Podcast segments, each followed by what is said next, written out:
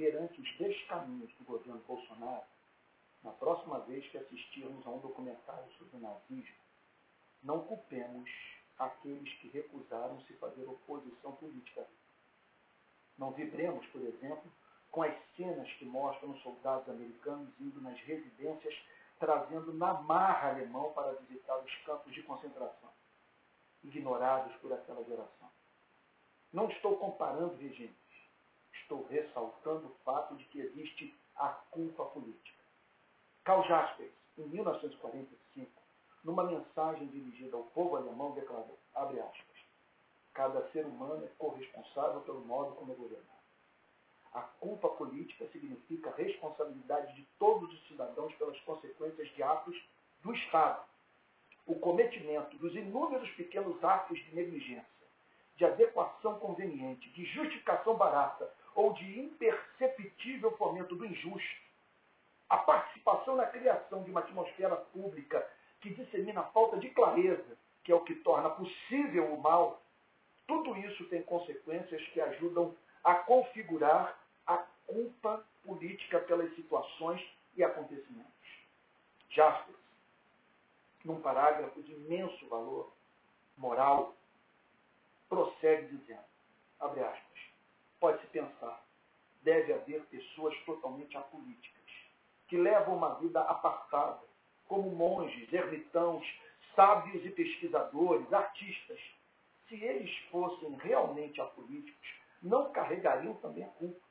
Mas a responsabilidade política também os atinge, porque eles também têm a vida regida pela ordem do Estado.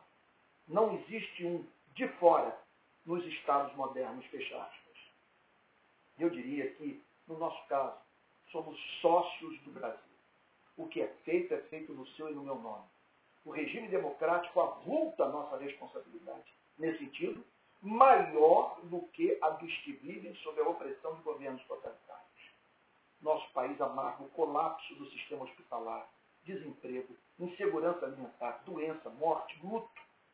Temos um presidente da República iracundo, que vive a berrar, xingar e insultar, incapaz de encorajar uma nação sofrida e perplexa, que chama de barista os que não querem ter a vida interrompida de modo banal por um vírus cujo poder letal pode ser erradicado por uma simples vacina. Não há um gabinete de crise que, mediante ampla articulação e união entre prefeitos, governadores e o próprio presidente da República, apresente a você e a mim uma política comum, que abarque todo o território nacional, acompanhada de metas mensuráveis e cronograma. Gostaria de chamá-lo a assumir a sua responsabilidade política cobrando completa mudança de rumo na forma como o país é governado. Estamos hoje diante da oportunidade de não sermos cúmplices de um crime que tornou o Brasil objeto de espanto no mundo inteiro. Milhões indagam que sangue se circula nas veias daquele povo. Como pode permitir que seja tão desrespeitado? O que faz com que tolere o descaso, o obscurantismo e a incompetência que tem levado à morte milhares de vidas humanas. Termino com as palavras do profeta Isaías, no capítulo 5, verso 20.